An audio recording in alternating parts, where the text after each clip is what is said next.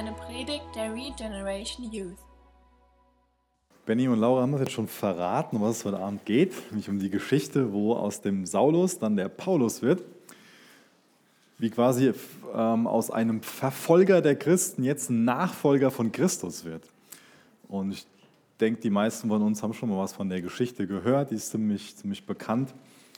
Und was ich ganz interessant finde, ist, dass dem Lukas die Geschichte so wichtig ist, dass er die dreimal in der Apostelgeschichte erzählt. Auch das sagt schon was aus über die Bedeutung von der, von der Geschichte. Zum einen, das könnt ihr aufschlagen in Apostelgeschichte 9, da erzählt Lukas die Geschichte aus seiner Perspektive und am Ende von dieser Apostelgeschichte, da greift Lukas zweimal die Geschichte auf und ähm, erzählt quasi Predigten nach, die der Paulus gehalten hat, wo der Paulus aus seiner Perspektive nochmal erzählt, wie er dann von dem Saulus zum Paulus geworden ist. Das war was ganz Einschneidendes, was da in seinem Leben passiert ist. Und ich wünsche mir, dass wir uns so ein bisschen in die Geschichte hineinbegeben, damit wir dann für uns erkennen können, ähm, wie, wie groß diese Auswirkung war von dem, was da in Paulus Leben passiert ist. Der Paulus war gerade auf dem Weg nach Damaskus umgeben von einer kleinen Gruppe Gleichgesinnter. Und sein Ziel war, dass er Christen verfolgen wollte. Der hatte sich extra so ein Empfehlungsschreiben ausstellen lassen, hatte die Erlaubnis von einem hohen Priester dafür, Christen zu verfolgen. Nicht nur in dem Sinne, dass, dass er sich irgendwie ein bisschen über die lustig macht und mal so einen Spruch klopft, sondern bis aufs Blut. Der wollte die in Ketten zurückführen und wollte, dass es in, in Fällen auch so endet wie mit dem, mit dem Stephanus, der für seinen Glauben gestorben ist.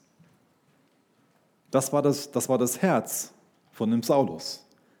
Er hat sich Christus entgegengestellt. Er hat Christen verfolgt bis aufs Blut, nach dem Leben getrachtet und war bereit, auch so eine Sieben-Tagesreise da auf sich zu nehmen. Wie gesagt, er war auf dem Weg von Jerusalem nach Damaskus. Das war damals eine Reise von sechs oder sieben Tagen.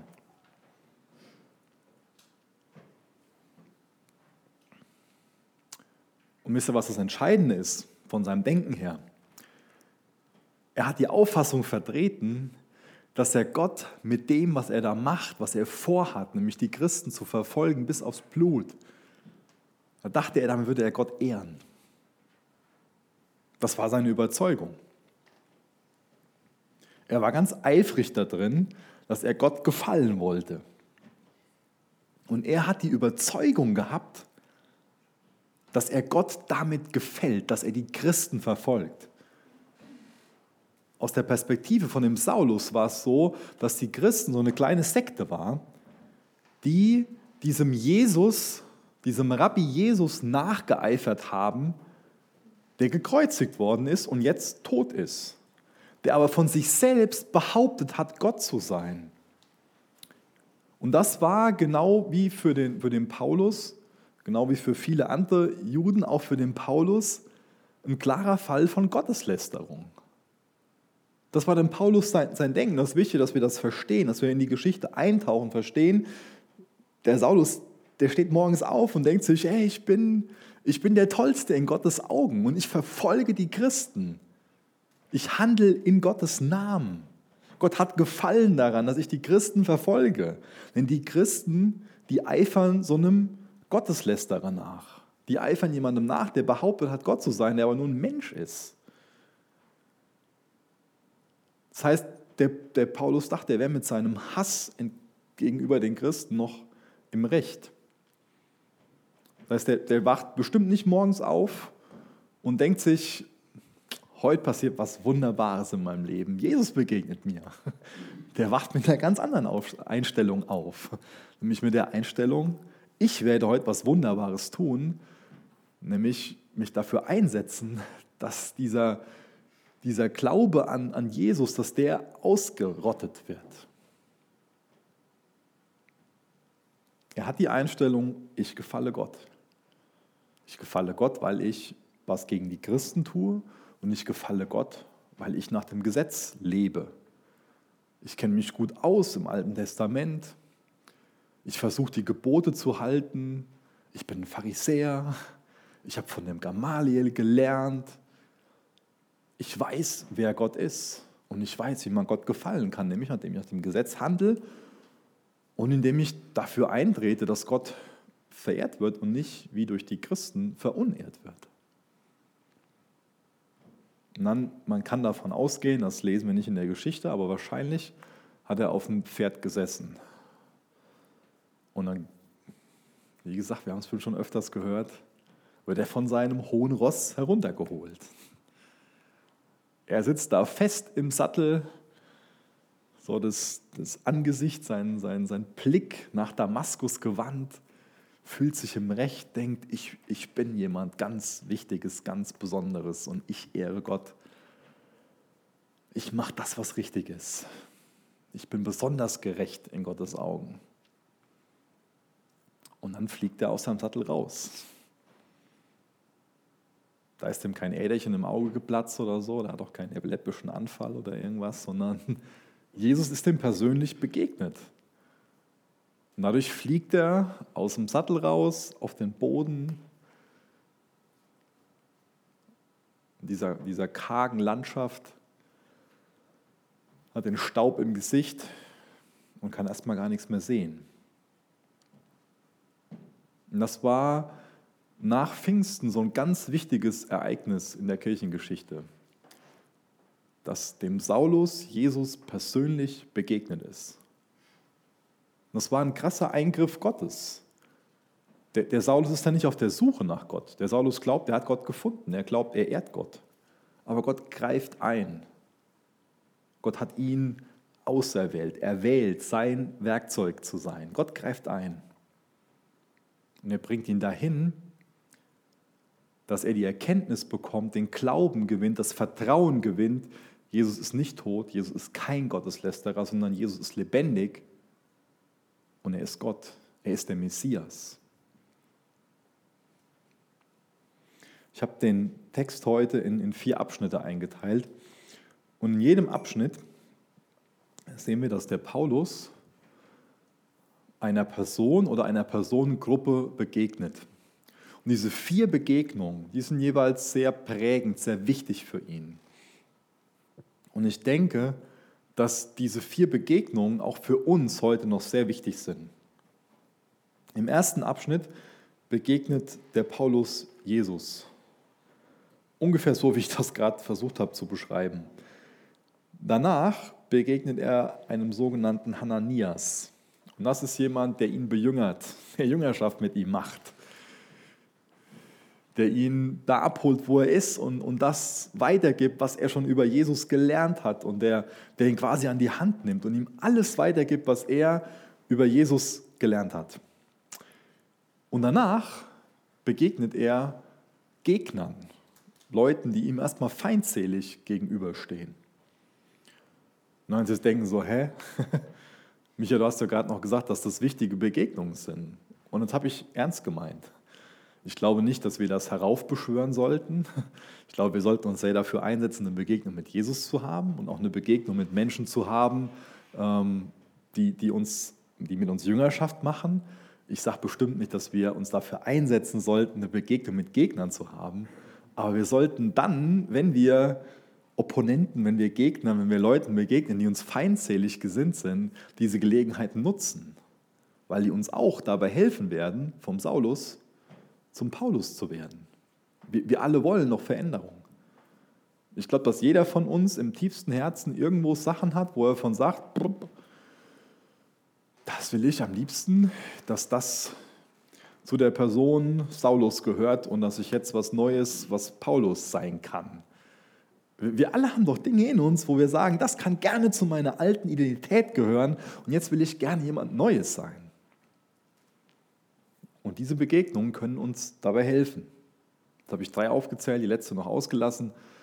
Der begegnen danach dann eine Gruppe von, von Gläubigen, ähm, das heißt auch die Ortsgemeinde, auch eine Heimatgemeinde, ein geistliches Zuhause könnte man sagen, spielt dabei eine, eine wichtige Rolle bei diesem konstanten Weg immer vom Saulus zum Paulus. Und wenn ich jetzt darüber rede, in, in der Geschichte ist das natürlich was, was von jetzt auf gleich so passiert ist, diese Namensänderung. Aber auch da werden wir in Paulus seinem Leben sehen, dass, dass er jünger bleibt, dass er lernender bleibt. Sein Name hat sich jetzt auch gleich geändert. Aber er bleibt eine Person, die weiterhin von Jesus lernt. Die weiterhin von, von, aus der Begegnung mit den Gegnern lernt. Und die auch weiterhin aus der Begegnung mit zum Beispiel Menschen wie dem Petrus oder dem Ananias oder dem Barnabas lernt, wo andere Menschen ihn bejüngern und der Teil von, von der Ortsgemeinde ist, wo er in der Gemeinschaft lebt.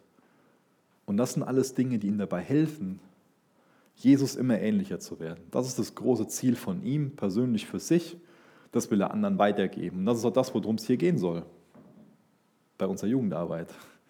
Nicht nur, dass wir mal einen schönen Freitagabend haben, sondern uns geht es ultimativ darum, dass wir persönlich für uns sagen, wir wollen Jesus lieben, wir wollen ihm ähnlicher werden.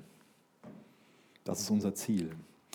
Deswegen lest mal bitte mit mir Apostelgeschichte 9 ab Vers 1 bis Vers 8. Da sehen wir, wie der Paulus Jesus begegnet und wie so eine ganz wichtige Weiche gestellt wird, also aus einem Verfolger von Jesus dann Nachfolger von Jesus wird. Apostelgeschichte 9, Vers 1. Währenddessen wütete Saulus gegen die Anhänger des Herrn und setzte alles daran, sie zu vernichten. Er wandte sich an den hohen Priester und bat ihn um Empfehlungsschreiben für die Synagogen in Damaskus. Damit wollte er alle, die dieser neuen Richtung, in anderen Übersetzungen könnt ihr da dieses Wort Weg anstelle für Richtung lesen, finde ich ganz interessant. Ähm, das kann man auch mit Richtung übersetzen. Ähm, aber ganz am Anfang wurden die Christen nicht Christen genannt, sondern der Weg. Und das geht halt darauf zurück. Ja. Damit wollte er alle die, alle, die dieser neuen Richtung, diesem neuen Weg angehörten, aufspüren, um sie zu verhaften und gleichgültig, ob Mann oder Frau in Ketten nach Jerusalem zurückzubringen. Während er nach Damaskus unterwegs war, umstrahlte ihn plötzlich vom Himmel her ein blendend helles Licht. Er fiel zu Boden und hörte eine Stimme, Saul, Saul, warum verfolgst du mich? Wer bist du, Herr? fragte er. Die Stimme antwortete, ich bin Jesus, den du verfolgst. Steh auf und geh in die Stadt, dort wirst du erfahren, was du tun sollst. Die Männer, die Saulus begleiteten, standen stumm vor Verwunderung da, denn sie hatten zwar die Stimme gehört, aber niemanden gesehen. Als Saulus sich vom Boden erhob und seine Augen öffnete, konnte er nichts mehr sehen. So führten ihn seine Begleiter an der Hand nach Damaskus. Drei Tage lang war er blind und während der ganzen Zeit aß und trank er nichts. Paulus verfolgte also die Christen, will deswegen nach Damaskus gehen. Das war ein Schlüsselort. Ähm, das heißt, ähm, da war viel, kamen viele Leute durch, viele Händler. Und vielleicht war sein Denken so, hey, ähm, jetzt ist das Christentum schon bis dahin vorgedrungen, hat sich innerhalb von kurzer Zeit so weit ausgebreitet. Und wenn, die Christen jetzt weit in, in, Damaskus sind, dann erzählen die da auch davon weiter, dass dann, dann verbreitet sich das Christentum von da aus wieder weiter. Und deswegen gehe ich jetzt dahin und kann vielleicht noch den einen oder anderen Christen, der mir in Jerusalem durch die Lappen gegangen ist, da erwischen. Und vielleicht gelingt es mir jetzt, das Christentum an seiner Ausbreitung zu hindern. Vielleicht war das sein, sein Denken. Sehr bestimmt war das sein, sein Denken. Und was ich interessant finde, ist, dass Gott genau daraus, man könnte sagen, eine Tugend macht. Also genau diesen Fakt, dass der Paulus die Christen verfolgt, damit sich das Christentum nicht weiter ausbreitet, gebraucht Gott dazu, dass sich das Christentum ausbreitet. Interessant, oder? Wisst ihr, wir, wir Menschen machen schon mal komische Pläne und meinen, wir können unseren Willen geschehen lassen. Und trotzdem gibt es da Gott, der auch dann, wenn wir uns entscheiden, entgegen seinen Willen zu handeln, immer noch Mittel und Wege hat, dass er trotzdem mit seinem Willen ans Ende kommt. Ich wünsche mir, dass uns das allen großen Frieden bereitet, dass wir einen souveränen Gott haben der Herzen lenken kann wie Wasserbäche, der alles im Blick hat und der auch sogar so weit geht, dass, dass er in der Lage ist, weil er Gott ist, feindselige Handlungen zu seiner Ehre gebrauchen kann. Paulus, beziehungsweise Saulus, wollte Gottes Pläne durchkreuzen. Aber Gott ist so mächtig, dass er das nutzen kann, damit sich das Christentum ausbreitet, damit mehr davon erfahren, wer wirklich der Messias ist. Wer wirklich die Person ist, die in der Lage ist, zu einem Menschen zu sagen, deine Sünden sind dir vergeben. Oder besser ausgedrückt, ich meine, diesen Satz kann ja jeder sagen. Ich kann ja auch hergehen, deine Sünden sind dir vergeben. Aber was bewirkt das? Gar nichts. Das kann ich dir wünschen. Aber Jesus hat ein stellvertretendes Opfer am Kreuz erbracht und ein sündloses Leben gelebt. Er kann dir sagen, deine Sünden sind dir vergeben. Und deine Sünden sind dir dann vergeben. Das ist dann kein, kein Spruch, wo nichts hinter ist. Sondern Jesus kann dir sagen, deine Sünden sind dir vergeben. Und dann sind deine Sünden vergeben. Dann ist deine Schuld getilgt. Ist dein Schuldschein zerrissen, weg. Dann stehst du mit einer reinen Weste vor Gott gerecht, gerechtfertigt. So einen wunderbaren Gott haben wir.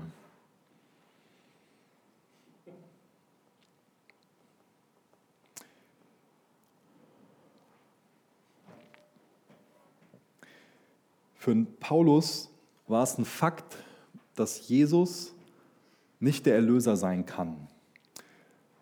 Wenn wir in 5. Mose 21, Vers 23 nachlesen, dann ähm, lesen wir da was darüber, ähm, was uns das ein bisschen erklärt. Nämlich dort steht, dass jeder, der am Holze hängt, verflucht ist. Das ist eine Schande für jeden, wenn er gekreuzigt wird. Und deswegen war das für den Saulus klar. Er kannte sich gut im Alten Testament aus, sagte so, Gott kann ja nicht verflucht sein. Gott kann ja nicht verflucht sein. Deswegen war für ihn klar, er muss die, diesen neuen Weg, diese neue Richtung, jeder, der sich dazu bekennt, den muss er ausrotten. 1. Korinther 1, Vers 23 steht, wenn wir also Christus als den Gekreuzigten verkünden, sind die Juden entrüstet und die Griechen erklären es für Unsinn. Die einen sind entrüstet, die anderen sagen, das ist großer Unsinn. Viele stolpern über das Kreuz, viele nehmen Anstoß am Kreuz. Ganz viele Menschen hält das Kreuz ab, sich Jesus zuzuwenden. Jesus ist ja ein ganz toller, ein ganz toller Mensch, ein ganz schlauer Mensch. Wenn man sich so seine Ethik anguckt, boah, das ist echt, das hat, das hat was, ja. So Gott lieben, den Nächsten lieben, dass wir den anderen so behandeln sollen, wie wir selbst behandelt werden wollen. Das hat was, das macht Sinn, das ist stimmig, das, was Jesus über Ethik sagt. Viele Menschen bewundern Jesus als Mensch, aber viele nehmen Anstoß daran, dass er von sich selbst behauptet, Gott zu sein. Das macht für sie keinen Sinn, es ist Unsinn, dass Gott am Kreuz gestorben ist. Die Juden Paulus gehen sogar noch weiter, dass es Gottes Lästerung ist, was er, was Jesus da gemacht hat. Und deswegen stolpern viele über das Kreuz. Paulus hielt sich selbst für gerecht, weil er nach dem Gesetz gelebt hat. Und das, was uns Jesus mitteilen will, ist, dass er für uns stellvertretend am Kreuz gestorben ist, damit unsere Schuld gesühnt werden kann. Das heißt, wir können nicht aus dem Gesetz gerechtfertigt werden. Wir werden nicht gerecht gesprochen vor Gott, weil wir das Gesetz gehalten haben oder weil wir gute Werke getan haben, sondern nur, weil wir daran glauben, dass Jesus der Christus ist. Er hat sich für uns geopfert, damit wir gerecht werden können.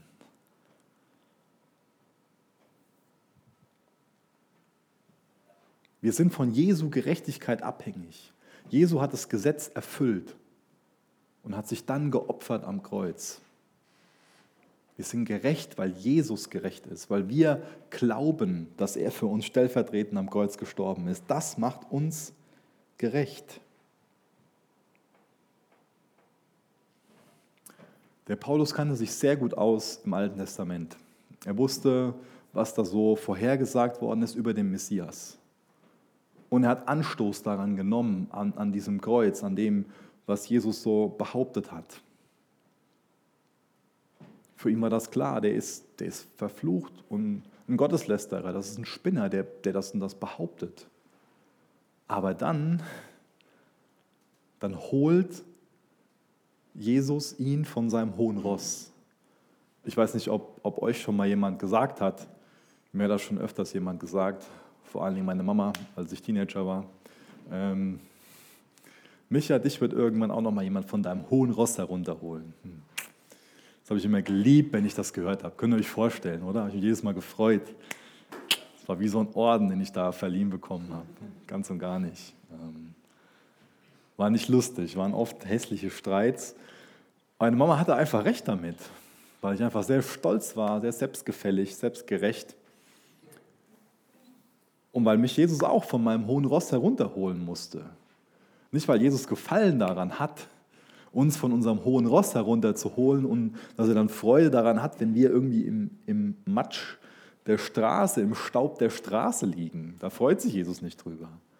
Aber Jesus will uns auch von uns selbst befreien, von uns selbst retten und erkennen, dass, dass wir, wenn wir einfach nur auf unsere Gerechtigkeit vertrauen, verloren sind. Dass wir seine Gerechtigkeit brauchen, um vor Gott bestehen zu können.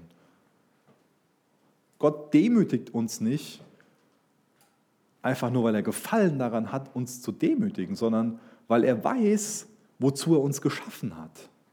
Er hat uns geschaffen, damit wir für seine Ehre leben und nicht, damit wir auf einem hohen Ross sitzen und unserem Namen Ehre machen.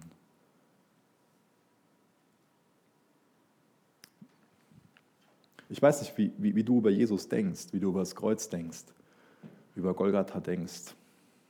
Ich weiß nicht, wie du darüber denkst, durch was du vor Gott bestehen kannst, durch was du gerecht werden kannst, annehmbar werden kannst vor Gott.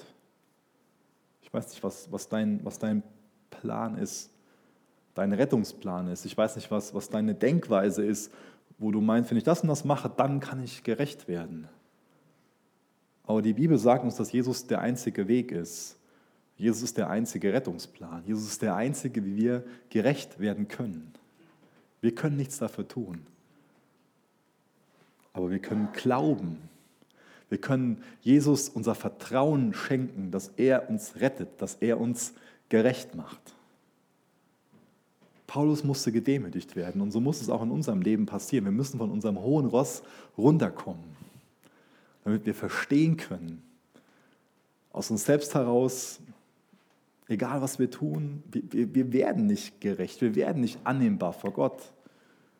Aber wir können vertrauen, dass wir durch Jesus annehmbar vor Gott werden. Denn durch den Glauben an Jesus können wir in Jesu Namen uns vor Gott hinstellen. Und, und, und er, ist, er ist stellvertretend für uns am Kreuz gestorben. Er hat uns quasi eine, eine weiße Weste damit gegeben. Die hängt bereit für uns. Die Frage ist, willst du die anziehen? Oder vertraust du auf, auf das, was dich ausmacht, auf den Weg, den du dir ausgedacht hast, den du dir ausgeknobelt hast? Oder sagst du, Jesus ist der Weg und auf den Weg begebe ich mich, indem ich Jesus vertraue? Das Wichtigste war für den Paulus, dass er erkennt, Jesus ist nicht tot. Er war davon überzeugt, der ist, der ist tot. Der hat nur einen Spruch gemacht, als er erklärt, dass er Gott ist. Aber jetzt werden seine, seine geistlichen Augen geöffnet und seine körperlichen Augen, die, die sind erstmal geschlossen für drei Tage. Und im Staub der Straße, in dem hellen Licht mit der Stimme, da begegnet ihm Jesus und er erkennt, Jesus ist tot. Das Grab ist leer. Jesus, Jesus ist lebendig. Er war tot, aber ist jetzt lebendig.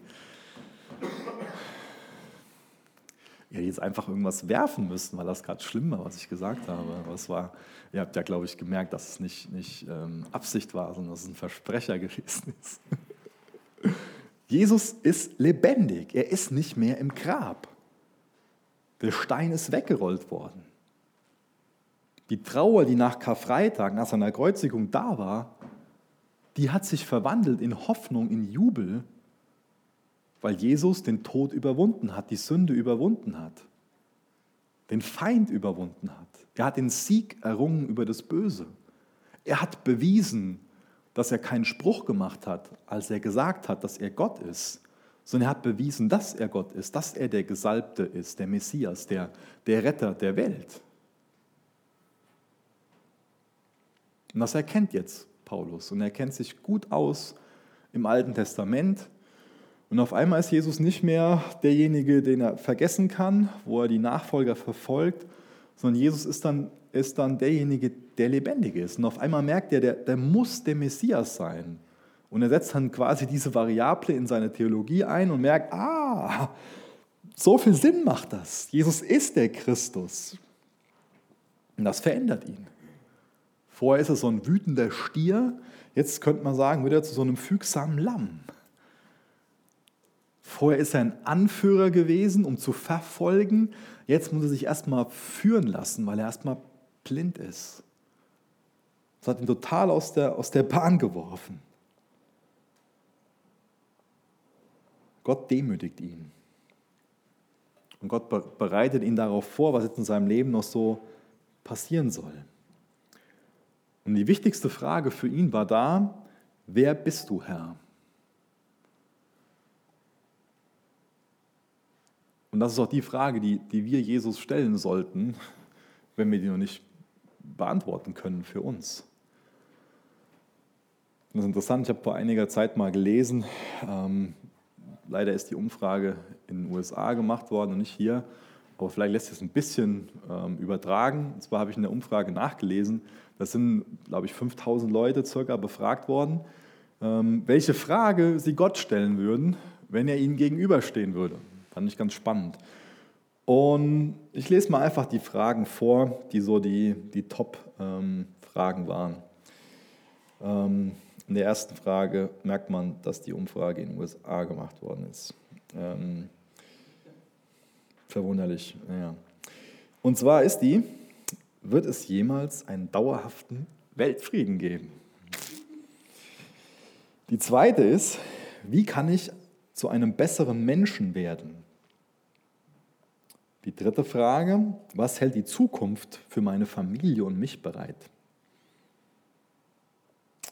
Die vierte, wird es jemals eine Heilung für alle Krankheiten geben? Die fünfte, warum gibt es Leid in der Welt? Das Interessante ist, auf die Fragen gibt die Bibel uns Antworten.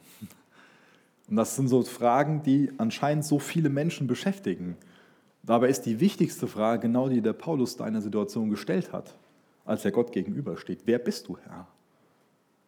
Und wenn wir die Frage damit beantworten können, dass er Jesus ist, dass er der Christus, der Messias ist, dass er der Retter der Welt ist, dann ist die wichtigste Frage der Welt beantwortet. Und ist dadurch auch beantwortet, wie wir gerecht werden können, wie wir annehmbar werden vor Gott. Jesus ist unser Rettungsplan, Jesus ist unsere Rettung. Und das ist das Beste, was uns passieren kann, wenn wir das wissen können. Das ist so wichtig. Das verändert unser ganzes Leben. Dadurch werden wir von einem Saulus zu einem Paulus. Wie, wie stehst du Jesus gegenüber? Wir können nicht ihm so eine neutrale Einstellung gegenüber haben. Es gibt ganz viele Menschen, die das, die das meinen, die das so von sich denken, dass sie so eine neutrale Einstellung Jesus gegenüber haben.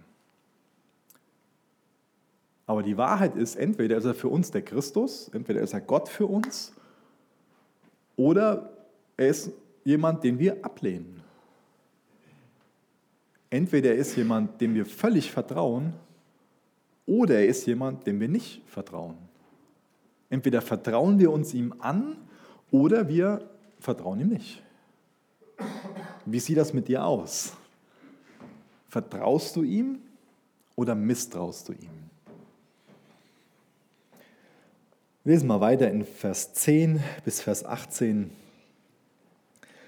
Da begegnet er dann dem Hananias. In Damaskus lebte ein gläubiger Mann mit Namen Hananias. Den rief der Herr in einer Vision, Hananias. Er antwortete, ja Herr. Der Herr sagte, geh in die Straße, die gerade genannt wird, zum Haus von Judas. Dort frage nach Saulus von Tarsus. Er betet zu mir und er hat in einer Vision gesehen, dass ein Mann mit Namen Hananias kommt und ihm die Hände auflegt, sodass er wieder sehen kann. Also hier sind beide Seiten gut informiert durch Gottes Geist. Dann in Vers 13, aber Herr, rief Hananias aus, ich habe gehört, wie viel Schlimmes dieser Mann den Gläubigen in Jerusalem angetan hat. Und er hat von den obersten Priestern die Vollmacht erhalten, alle hier zu verhaften, die deinen Namen anrufen. Doch der Herr erwiderte, geh und tu, was ich sage. Saulus ist mein auserwähltes Werkzeug. Er soll meine Botschaft den Völkern und Königen bringen und auch dem Volk Israel. Ich werde ihm zeigen, wie sehr er für meinen Namen leiden muss. Da machte Hananias sich auf den Weg und fand Saulus. Er legte ihm die Hände auf und sagte, Saul, Bruder, der Herr, der dir auf dem Weg erschienen ist, Jesus, der hat mich zu dir gesandt, damit du wieder sehen kannst und mit dem Heiligen Geist erfüllt wirst. Im gleichen Augenblick fiel es Saulus wie Schuppen von den Augen und er konnte wieder sehen. Da stand er auf und ließ sich taufen. Ich denke, auch da ist es wichtig, dass wir so die Dramatik in dem Text erkennen. Ich weiß nicht, wie du dich fühlen würdest, wenn du mitten in der Nacht aus dem Schlaf gerissen wirst oder mitten in der Nacht träumst und eine Stimme hörst und dich Gott dazu auffordert, zu dem schlimmsten momentan lebenden Terroristen zu gehen. Ich weiß nicht, wer das ist. Ähm, vielleicht hast du noch irgendwie von, von, von ein paar Jahren so äh, Osama bin Laden im, im Hinterkopf. Ähm, und ich weiß nicht, was du denken würdest, wenn, wenn Gott dich dazu auffordern würde, hier geh mal zu dem Osama bin Laden, der ist jetzt so dein Bruder geworden, dem sollst du mal die Hände auflegen und so und so. Also wir würden wahrscheinlich von uns denken, so hey, ich hätte gestern Abend mal früher ins Bett gehen sollen oder weniger trinken sollen oder keine Ahnung, was wir dann denken würden, aber wir würden das wahrscheinlich auch für großen Unsinn abtun. Der Ananias wird hier aufgefordert, zu quasi seinem schlimmsten, zu seinem ärgsten Feind zu gehen. Dann ist es ja nur klar, dass, dass er reagiert so, hey, äh, der Saulus ist doch derjenige, der uns verfolgt. Soll ich mich hier selbst umbringen? Ja, könnte eine Sache, wie Ananias da antworten könnte. Ja. Da kann ich ja gar Selbstmord begehen, wenn ich, wenn ich zu dem gehen soll. Der trachtet mir nach dem Leben. Der will mich doch gefangen nehmen. Und trotz dem ganzen Unbehagen ist der Ananias bereit, das zu tun, was Gott ihm hier aufträgt. Das heißt, auch er ist wieder, wieder ein Beispiel von einer Art Mensch, die sagt, Gott, dein Wille geschehe, nicht mein Wille geschehe. Das Herz, das, das pocht in ihm. Er sagt, Gottes Wille ist wichtiger als mein Wille. Auch wenn ich gerade denke, das macht keinen Sinn. Gott trägt mir das auf, ich mache das, ich gehe zu dem, zu dem Paulus hin. Das, was Gott mir sagt, das ist wichtiger als, als alles andere. Auch wenn mein Verstand gerade sagt, ist, ist Unsinn. Oder auch wenn mein Mut schwindet. Auch wenn ich für mich denke,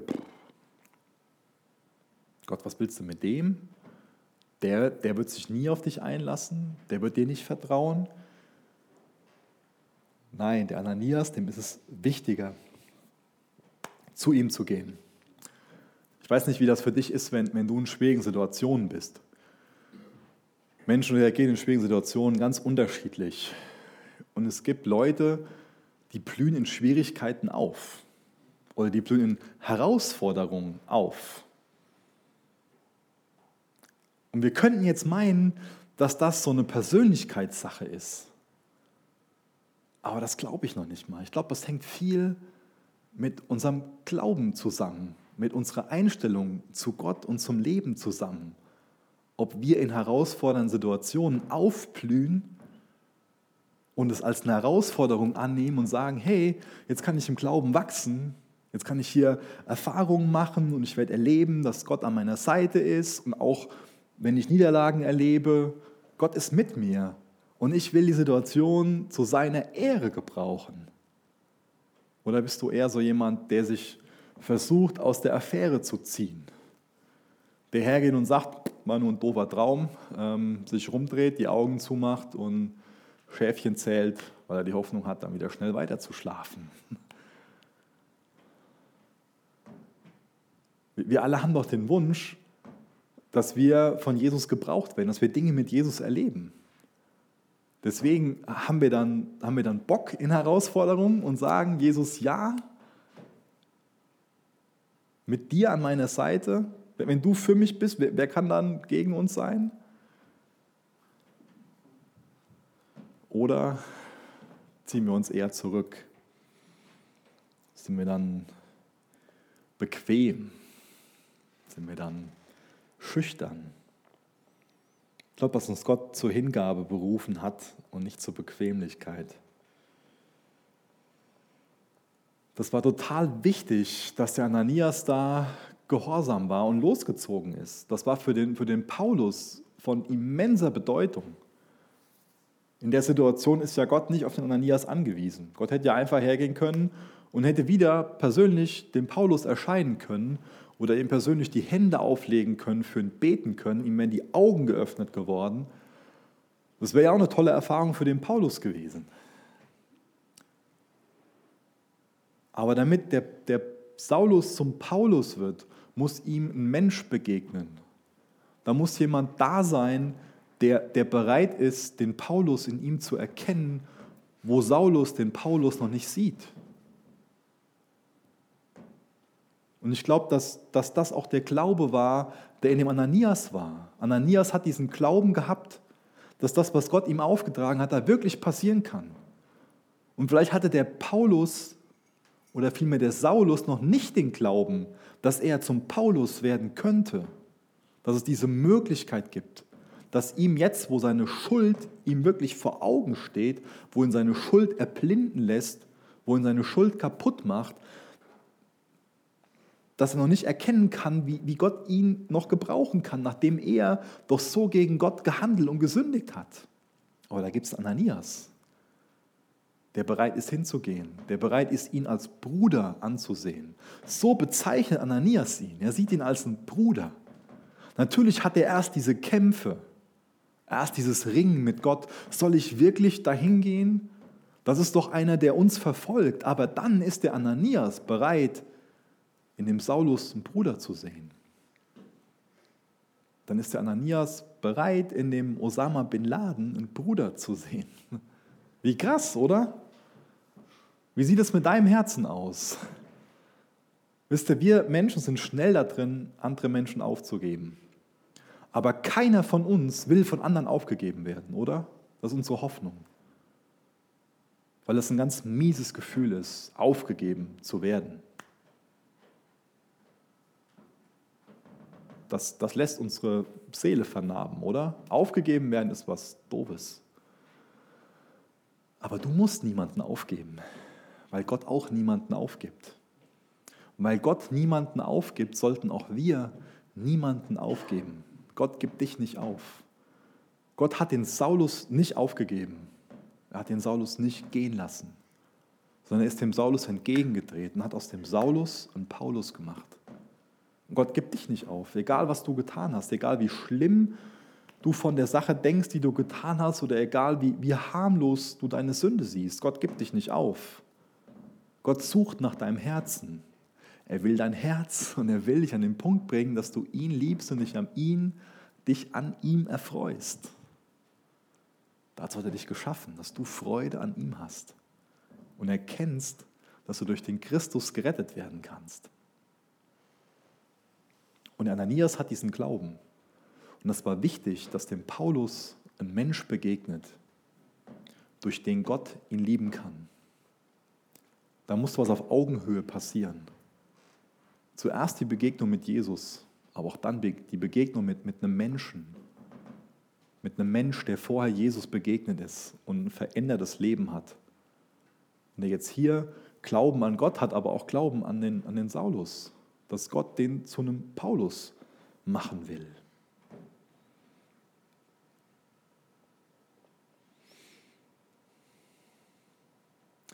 Ich denke, wir können noch ein paar Sachen daraus lernen, aus, aus der Begebenheit, nämlich, dass wir nie Angst haben sollten, Gottes Willen zu gehorchen. Das hätte auch schief gehen können. Das hätte schief gehen können. Und es wäre trotzdem Gottes Wille gewesen. Es wäre trotzdem nicht gut gewesen, Angst davor zu haben. Oft ist es eine, eine natürliche Reaktion, Angst zu haben. Aber wisst ihr was?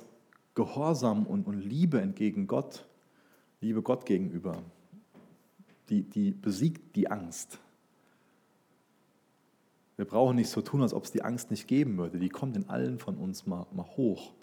Bei dem einen eher, wenn es um das geht, bei dem anderen eher, wenn es um das geht. Aber Gehorsam und Liebe, die, die besiegen die Angst. Und führen in dem Fall dazu, dass dann Paulus als Bruder gesehen wird, für den gebetet wird, er geheilt wird.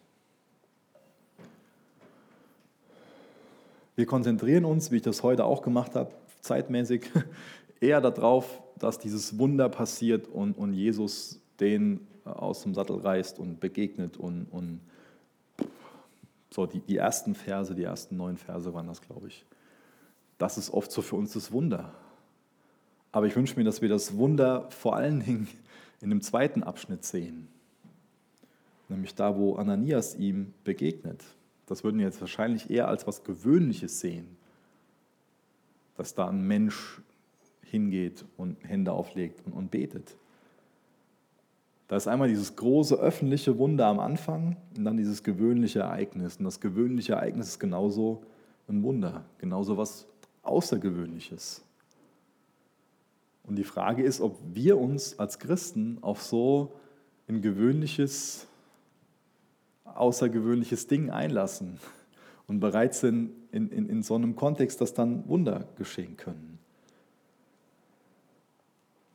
Über den Ananias lesen wir danach nichts mehr. Ich habe so gedacht, ähm, ich war mit Lois mal in, in Berlin, ähm, in, ähm, wie heißt das da? Ich, stehe gerade am Schlauch. Also in so einem Konzerthaus ähm, und da war ein Konzert von den Philharmonikern. Und ähm, normal ist nicht so meine Musik, aber ich weiß nicht, ob ihr das kennt, wenn Leute was wirklich gut machen, dann, ähm, dann begeistert das einen, oder? Es gibt Dinge, wenn die gewöhnlich gemacht werden, wenn sie sagen, ja, ist nicht mein Musikstil oder ist nicht mein so und so. Aber wenn Leute was wirklich gut machen, dann habe ich da einfach Gefallen dran. Und der Abend war echt sehr, sehr, sehr, sehr cool. Ähm, aber wo es mir eigentlich darum geht, ist, ähm, ich fand das interessant. Wir, wir hatten so, so, einen Platz, war eher so ein günstiger, wo man dann auch das, das Orchester so sehen konnte. Und ähm, da saß hinten in der Ecke die ganze Zeit ein Typ ähm, und er hat ziemlich Langeweile gehabt. Ähm, ich glaube, ich könnte euch vorstellen, was das für einer war. Ähm, das war nicht der mit der Triangel, sondern sondern der mit den, Entschuldigung, das muss jetzt einfach sein, sondern der Typ mit, mit den beiden Becken, ja, der dann am, am Höhepunkt von dem Stück, so keine Ahnung, nach 35 Minuten, wenn fast alles vorbei war, dann aus seinem Schlaf gerissen wird und dann einmal Boom machen muss. Und dafür wird er anscheinend bezahlt, ja. Ähm, und ich musste bei der Geschichte denken, anscheinend braucht Gott auch solche Leute. Und wir sollten das nicht, weil wir denken immer so, der Paulus so und so. Aber die Frage ist, ob der Paulus vom Saulus zum Paulus geworden wäre, wenn der Ananias da gesagt hätte, nee, mache ich nicht. Gott hätte bestimmt einen anderen Weg gefunden. Ja, er hätte einen anderen Weg gefunden. Das will ich damit nicht sagen. Aber sind wir bereit, so unsere Rolle im Orchester Gottes einzunehmen, damit es zu einem großen Ganzen wird, zu einem, zu einem, zu einem wunderbaren Musikerlebnis? Oder meinen wir, wir müssen die erste Geige spielen, wir müssen der Paulus sein und sind nicht bereit, der Ananias zu sein? Aber Gott ist auf, auf das große Ganze aus. Er will, dass wir als Leib funktionieren und zusammen einfach so ein Musikstück ergeben, was zu seiner Ehre dann erklingt. Ich lese mal Vers 19 bis Vers 25 vor. Danach aß er und kam wieder zu Kräften. Saulus blieb zunächst bei den Gläubigen in Damaskus. Er begann sofort damit, in den Synagogen von Jesus zu predigen und zu verkünden, dass er der Sohn Gottes sei. Alle, die ihn hörten, wunderten sich. Ist das nicht derselbe Mann, der die Anhänger von Jesus in Jerusalem so hart verfolgt hat? fragten sie. War er nicht gekommen, um sie auch hier in Fesseln zu legen und vor die obersten Priester zu führen? Doch Saulus predigte immer überzeugender. Er verwirrte damit die in Damaskus lebenden Juden, weil er bewies, dass Jesus der Christus ist. Nachdem einige Zeit vergangen war, beschlossen die führenden Männer des jüdischen Volkes, ihn zu töten. Saulus erfuhr davon und wusste, dass man ihm Tag und Nacht am Stadttor auflauerte, um ihn umzubringen. Deshalb ließen einige der Gläubigen ihn nachts in einem Korb, in einem großen Korb durch eine Öffnung in der Stadtmauer hinab. Hier lesen wir also von den großartigen ersten Erfolgen von Saulus seiner, Paulus seiner Missions, Missionarskarriere. Er muss fliehen, ohne dass er irgendwie jetzt groß eine Menschenmenge sich bekehrt hat. Das muss alles ganz demütigend für den gewesen sein. Also zum einen, dass er blind nach Damaskus geführt wird und dass er jetzt wie so ein Krimineller aus der Stadt geschmuggelt werden muss. Aber alles das waren, waren wichtige Bauteile in Gottes Plan, aus dem Saulus ein wichtiges Paulus-Werkzeug zu gestalten. Wenn ihr den Galaterbrief lest, dann lest ihr im ersten Kapitel, Vers 17 und 18, dass der Paulus ähm, in dieser Zeit dann für drei Jahre nach Arabien gegangen ist.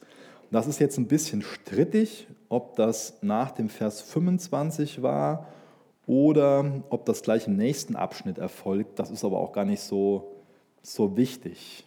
Was ich nur ganz spannend finde an der Sache, oft bekommen junge Christen so gesagt, so, so Junge, du musst erstmal was lernen. Ja? Und ähm, du brauchst erstmal so eine gewisse Zeit, bis, bis du dann so weit bist und musst erstmal das lernen und das lernen und dann, wenn du, wenn du reifer und älter im Glauben bist, dann kannst du auch mal so und so.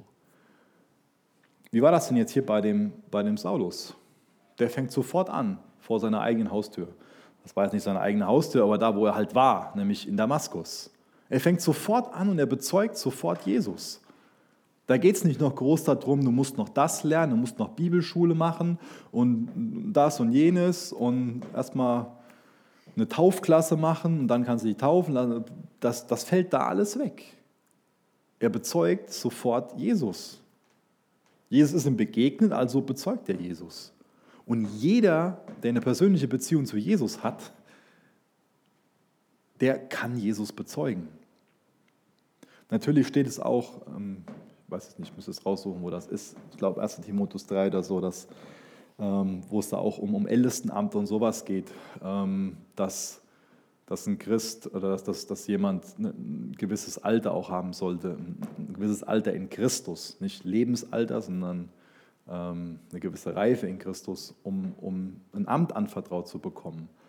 Aber das dürfen wir nicht als Ausrede dafür nehmen, dass wir als Christen dann nicht von Jesus weitersagen, weil wir noch keine Bibelschule haben oder weil wir noch das nicht haben oder jenes nicht haben. Jeder von uns kann Jesus bezeugen. Wir sind Jesus begegnet, wir glauben an ihn, also können wir unsere persönliche Geschichte mit Jesus, wie wir gelebt haben vor Jesus als Saulus und wie wir jetzt leben als Paulus, weitererzählen. Das ist eine ganz wichtige Sache, dass wir so zeugnishaft unterwegs sind. Und dass wir dann da anfangen, wo wir sind, vor der eigenen Haustür. Ich lese mal weiter in Vers 26 bis Vers 31. Als Saulus wieder in Jerusalem eintraf, und da könnte es jetzt sein, dass diese drei Jahre dazwischen sind, versuchte er sich mit den Gläubigen dort in Verbindung zu setzen. Aber alle hatten Angst vor ihm, denn sie glaubten nicht, dass er wirklich zu Jesus gehörte.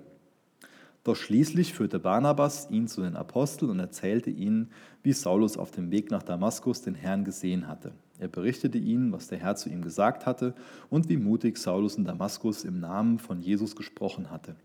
Daraufhin nahmen die Apostel Saulus in die Gemeinde auf. Er blieb bei ihnen in Jerusalem und fuhr fort, unerschrocken im Namen des Herrn zu predigen. Dabei wandte er sich auch an die griechisch sprechenden Juden, doch diese schmiedeten Pläne, ihn zu töten. Schon wieder.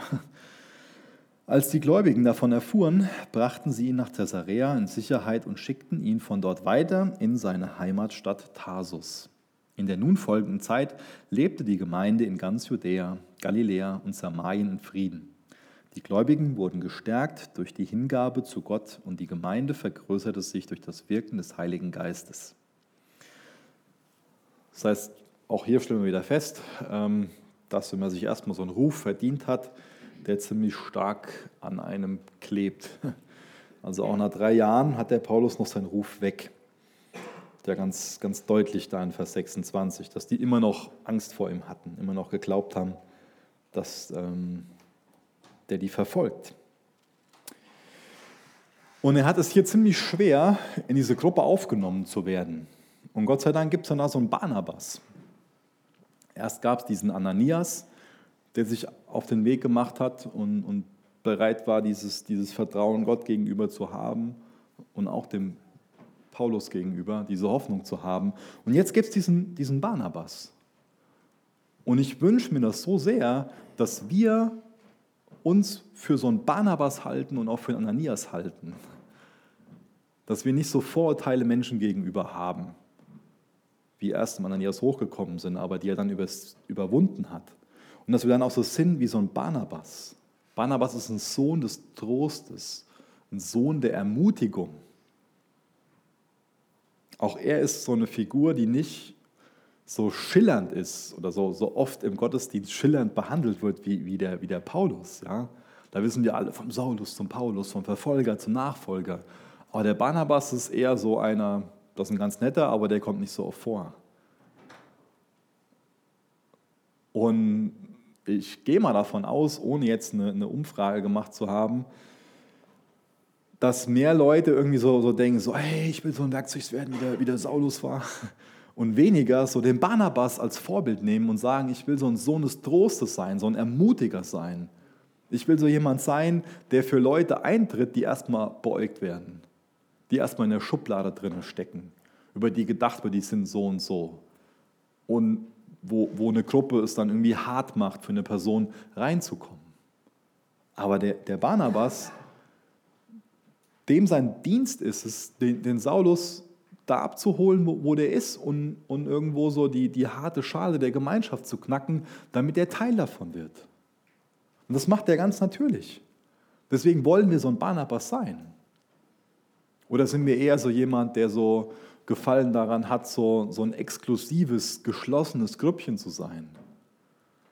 Es ist gut, wenn wir Grüppchen haben, wo wir Vertrauen zueinander haben, wo wir wirklich dicke miteinander sind, wo wir geistliche Gemeinschaft haben, wo wir wirklich tiefgehende Gespräche da sind, wo wir wirklich einander kennen, wo wir uns darin ermutigen und stärken zu kämpfen, wo wir so Schulter an Schulter kämpfen. Aber es ist total fatal, wenn wir so eine eingeschworene Gemeinschaft sind, wo wir anderen den Rücken zudrehen. Es ist gut, wenn wir Schulter an Schulter miteinander kämpfen, den guten Kampf des Glaubens. Und wenn wir andere mit reinnehmen. Das ist, das ist wichtig. Deswegen wollen wir so ein Barnabas sein. Ist er so eine, so eine Figur, wo wir sagen, der ist ein Vorbild für uns. Und dann bricht so eine Zeit des Friedens an, haben wir gelesen. Aber das ist keine Zeit der Selbstzufriedenheit. Die Gemeinde, die wächst weiter und der Geist Gottes, der wirkt, wie er wirken will. Ich finde das interessant. Am Anfang der Apostelgeschichte in 1, Vers 8, da beschreibt äh, der Lukas, wie dieses Evangelium ausbreiten wird. Ja? Erst in Jerusalem, dann so, dann so, dann so, in diese einzelnen Wellen. Und das, das sehen wir hier auch wieder, dass das nochmal beschrieben wird und dass das gleiche Muster erklärt wird dass wieder diese einzelnen Gegenden aufgezählt werden. Gott setzt das um, was er versprochen hat. Er steht zu seinem Wort. Er will, dass alle Menschen davon hören, dass Jesus der Christus ist, dass er der Weg ist, um gerecht werden zu können vor Gott. Der Geist weht hier, wie er wehen will. Das ist keine Zeit der Selbstzufriedenheit, aber eine Zeit des Friedens. Aber das kann ein großes Problem für uns, wenn wir so selbstzufrieden sind. Wenn wir nicht mehr darauf aus sind, dass Jugendliche aus Seelbach Teil von, von dieser Gruppe werden. Wenn wir nicht mehr darauf aus sind, dass das Reich Gottes wächst. Wenn es nur noch darum geht, so, ah, ich besuche mal einen Gottesdienst. Und nicht mehr, hey, ich bin Gemeinde, ich baue das Reich Gottes. Ich will weiter zum Paulus werden und weniger Saulus sein. Ich will Jesus ähnlicher werden. Ich will ihm in meinem ganzen Leben anbeten.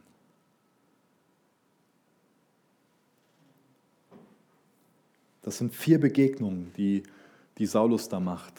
Am Anfang mit Jesus, dann mit diesem Ananias, mit jemandem, der ihn bejüngert.